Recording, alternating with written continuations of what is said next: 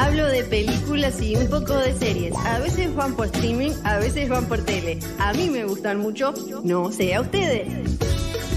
Soy Fío, soy Fío. Soy Fío Sargentila.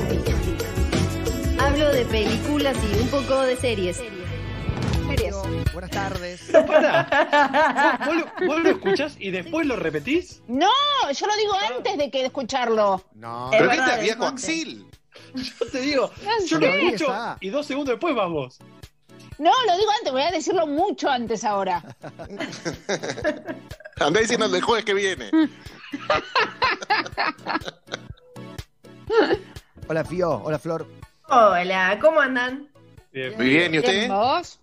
Bien, tengo que admitirles que me di cuenta que en cuarentena eh, las tres y media, cuatro de la tarde para mí es muy temprano y hoy estoy literalmente en pijama. Este es mi pijama. Ni siquiera me lavé la cara. Ese nivel Pará, de ¿y estás en un submarino? Estoy en el baño de El Resplandor. Claro. muy- Ah, muy bueno, sí, claro. Ahí, ahí va a salir, ahí va a salir esta chica Fiorella, hermosa. el que no la está viendo. Claro, claro. Soy muy de usar, estoy muy con los, los fondos de Zoom para meterle un poco de picante al aislamiento social, así que tengo un montón. Algunos no son aptos para todo público. Tengo uno del Juego del Miedo increíble. Si vieron el Juego del Miedo 1, eh, el baño ese roñoso con un viejo muerto en el medio, pero no da para cualquier situación. No da para cualquier. Fío, perdóname, ¿a qué hora te estás acostando y a qué hora te estás levantando habitualmente? No es tanto a la hora a la que me duermo, porque en general me duermo a las 3 como muy tarde y me levanto a las 10 y media como muy tarde. Es el avanzar hacia el lavado de rostro, puesta de jean o algo de ropa que no sea el pijama. Eso es lo que llega quizás a las 4 o 5 de la tarde recién. Mira, Bueno, pero porque es un programa, tiempo. un programa nocturno. Su vida empieza más tarde. Claro, claro. Y después eh, lo que es gracioso es que ahora cuando hacemos Sensacional Éxito, que además es un programa como en el que gritamos bastante, estamos como... "Eh, eh, eh", y de- ahora estás solo, en, no hay ruido en el edificio, no hay ruido en el barrio, y de golpe estamos cada uno en su casa, nosotros gritando, haciendo karaoke, cualquier cosa, y, y- y parecemos estúpidos, pero bueno, eh, la pasamos bien. igual. ¿Ya los vecinos te lo hicieron notar? No, yo sospechaba que sí, porque para colmo, eh, mi estudio doméstico este, da justo a la ventana, eh, a un ventanal que da al balcón, o sea, estoy con el balcón y el de abajo me escucha todo. Igual para, yo, yo te explico algo, Male, porque la conocí a Flor eh, yendo a ser eh, sensacional de éxito un tiempo. La vecina quejosa es ella. Ella es la que se queja de los vecinos. Es al revés. Perfecto, Igual, buen dato. igual ahora en cuarentena vengo re tranquila. Vengo, no pasa nada. Ahora no, ahora somos todos amigos, estamos todos en la misma. Eh, High School Musical, we are all this together. No me voy a andar quejando de cosas. Eh, tengo para recomendarles una, eh, tengo un puñadito de series que o las había mencionado en algún momento medio por arriba y me parece que venían muy bien para esta época. Algunas son nuevas, algunas hay que buscar por ahí. Y tengo una película, me gustaría arrancar por una película que estrena Netflix mañana. Se llama Misión de Rescate. Está protagonizada por Chris Hemsworth, o sea, Thor, y está dirigida por el que arrancó siendo el doble de cuerpo, doble de riesgo del Capitán América, después se convirtió en stunt coordinator, o sea, el que coordina eh, a todos los dobles y, y todas esas secuencias de acción, piña, patada, caer, tirarse y demás. En las películas de Avengers, él estuvo también en los Juegos del Hambre, en Deadpool, Escuadrón Suicida, un montón más. O sea, él es experto en pegar patadas, tirarse de, cosas. Ahora dirige esta película que uno se puede imaginar que tiene que mucha explosión, piña, patada, tirarse de edificios y demás, porque además está protagonizada por Thor, está escrita por uno de los hermanos rusos, los hermanos rusos son los que dirigieron Endgame, eh, Infinity War, eh, Capitán América eh, 3 y 2, por ejemplo, está escrita, está basada en un cómic, escrita por uno de ellos, producida por ellos, que son muy de darle trabajo a sus Avengers en otras películas. Vienen de hacer una con Pantera Negra, ahora hacen esta con, con Thor, que la dirige Sam Hargra- Hargrave, que eh, pude hablar con él, lo entrevisté, tuve mi primera entrevista por Zoom, fue rarísimo, van a poder ver la nota en metro951.com. Después, como si fuera, ¿vieron esto que le decimos Junkets, estos eventos de prensa a los que yo viajamos Sí. nosotros, los periodistas de esto, y lo bueno, así, pero yo en mi casa y el chabón en su casa. Estuvo, bu- me, me llamó la atención cómo, bueno, cómo una industria se puede acomodar tan rápidamente porque estaba súper bien organizado, había como una sala de espera en Zoom a donde nosotros pasábamos a esperar ahí, eh, ahí una persona nos explicaba todo, después nos mandaron la grabación, eh, la verdad es que estuvo eh, espectacular, van a poder ver la nota con él. Ahora sí, hablando de la película eh, en sí, Misión de Rescate, yo entré pensando, no es mi tipo de película, porque la historia es la de el hijo de un narco, estamos en la India, el hijo de un narco es secuestrado por otro narco en una pelea de narcos.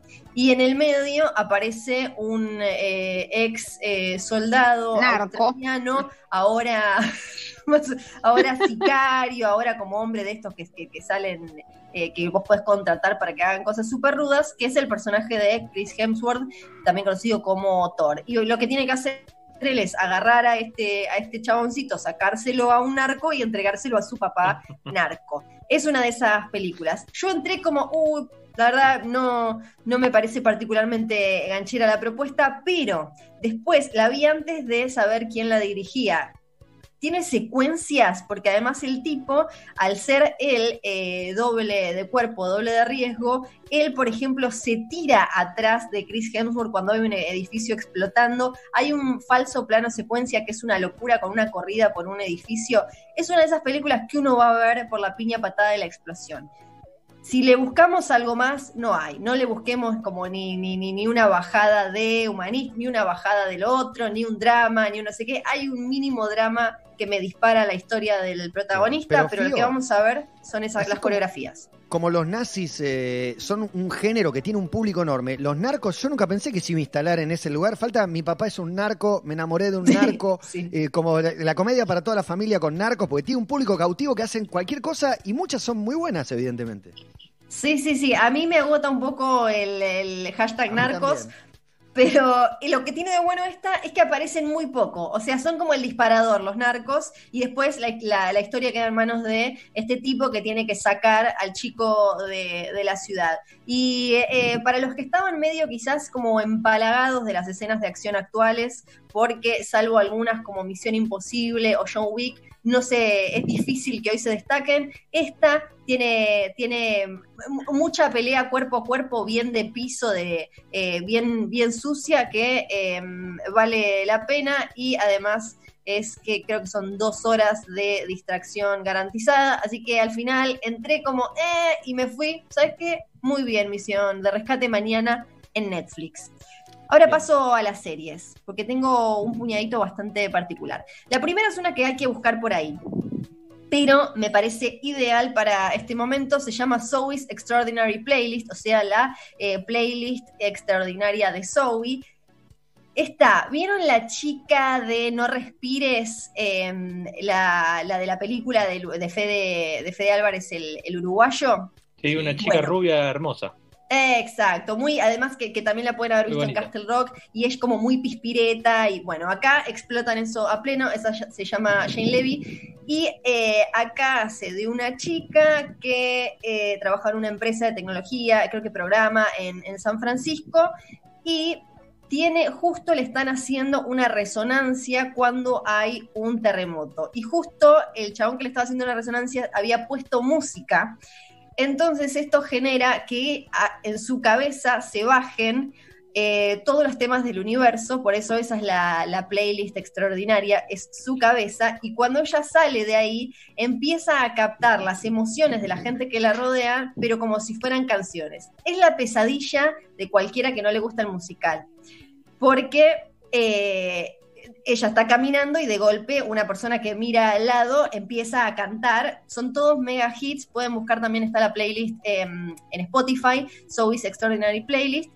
Por eso digo, eh, por un lado es la pesadilla de los que no gustan de los musicales, pero por el otro lado, a los que sí nos gustan, es eh, como un bomboncito de, eh, hermoso para, para esta época porque es súper adorable, está lleno de canciones conocidas, eh, se llama Zoe's Extraordinary Playlist. Hay como 10 episodios, creo, recién en la primera temporada, esta hay que buscarla por ahí. Muy bien.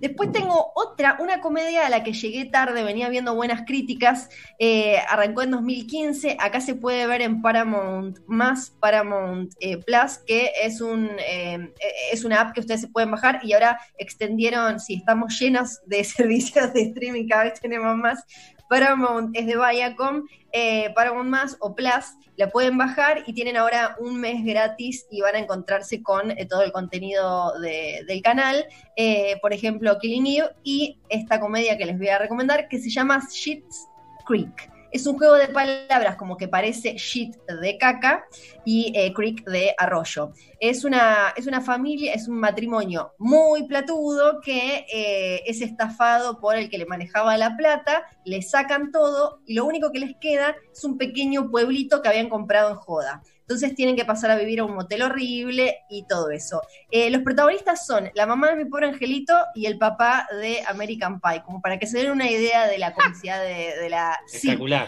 y está creada por el hijo del, del papá de, de American Pie, que Lo que, lo pensó el chabón fue, eh, él trabajaba haciendo cosas para, para reality shows, es una serie canadiense esta, eh, para reality shows y un día dijo, che, todos estos realities, vieron que hay muchos en Estados Unidos de familias de mega plata, que ya es un nivel de ridiculez, que le hacen manicura a los perritos y demás. Y él dijo, ¿qué pasaría si esta gente de, de golpe pierde toda la plata y tiene que irse eh, a foja cero?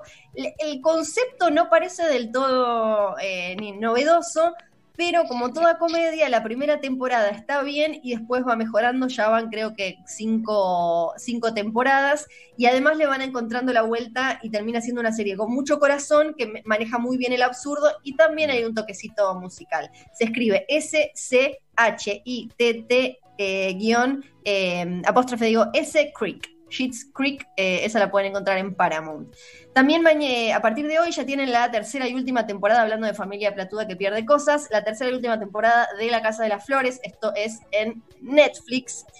Y también ahora quiero cerrar con una de época y una animada. La de época- Perdón, la la- casa de las flores sin, sin eh, la protagonista. ¿Vale la pena?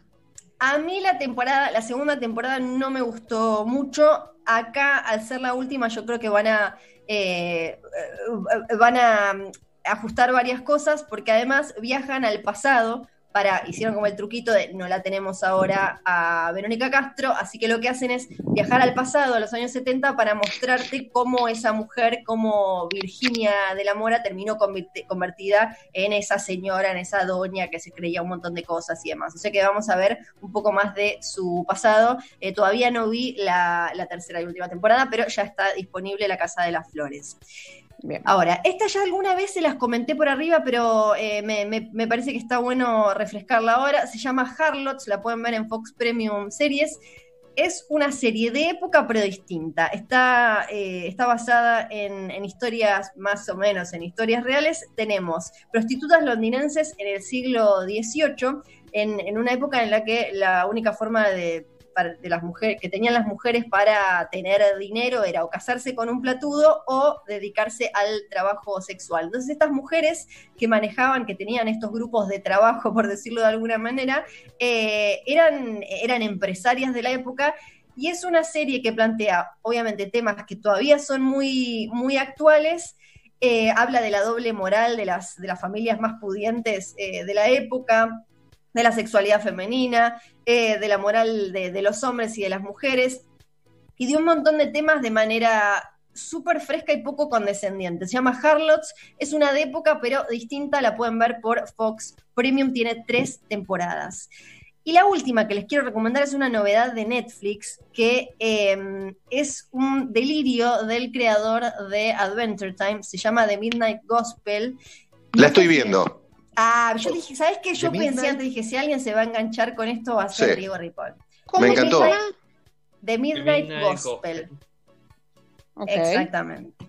Está creada por el, el chabón que nos dio eh, Hora de Aventura, pero esta es para adultos y es un delirio muy lisérgico, pero muy humanista. Tiene un uh, podcaster que termina como eh, viajando por diferentes partes del universo y teniendo charlas y situaciones que, eh, por un lado, es muy hay, hay tantas cosas atractivas para el ojo por el, el nivel de animación que es muy fácil distraerse e irse a, a ver cualquier detalle, pero si te enganchás eh, con las conversaciones, te, te vas a llevar una, una serie que, que realmente se, se anima a meterse con un montón de temas de una manera eh, súper fresca y súper humana que puede hacer bien en estas épocas. Se llama The Midnight Gospel y está en eh, Netflix, tiene ocho episodios. Absolutamente de acuerdo con lo que decís, Fío. Por ahí tiene una, un despliegue visual que es único y con unos colores hermosos, unos dibujos que cada cosita es un sticker, es, es hermoso todo. Hermoso. Pero hay como que dejar que pasen las imágenes y prestarle más atención a, a los textos que, como decís, tocan temas humanistas, eh, pero muy profundos y, y con un, Muy. un debate Sí. muy serio, a pesar del delirio que estás viendo, no sé, de un apocalipsis zombie en un universo simulado, por ejemplo. Sí, tal cual. Es, eh, es, como, es como para ver más de una vez cada episodio, me parece. Que, que- que uno se puede enriquecer de eso. Eso es todo. Sí, muy para el público de Rick and Morty, ponele. Eh, te estaba por decir, Ricky Morty mezclado Sí. con qué sería, ¿no? Porque un poco de Con un tiene. podcast.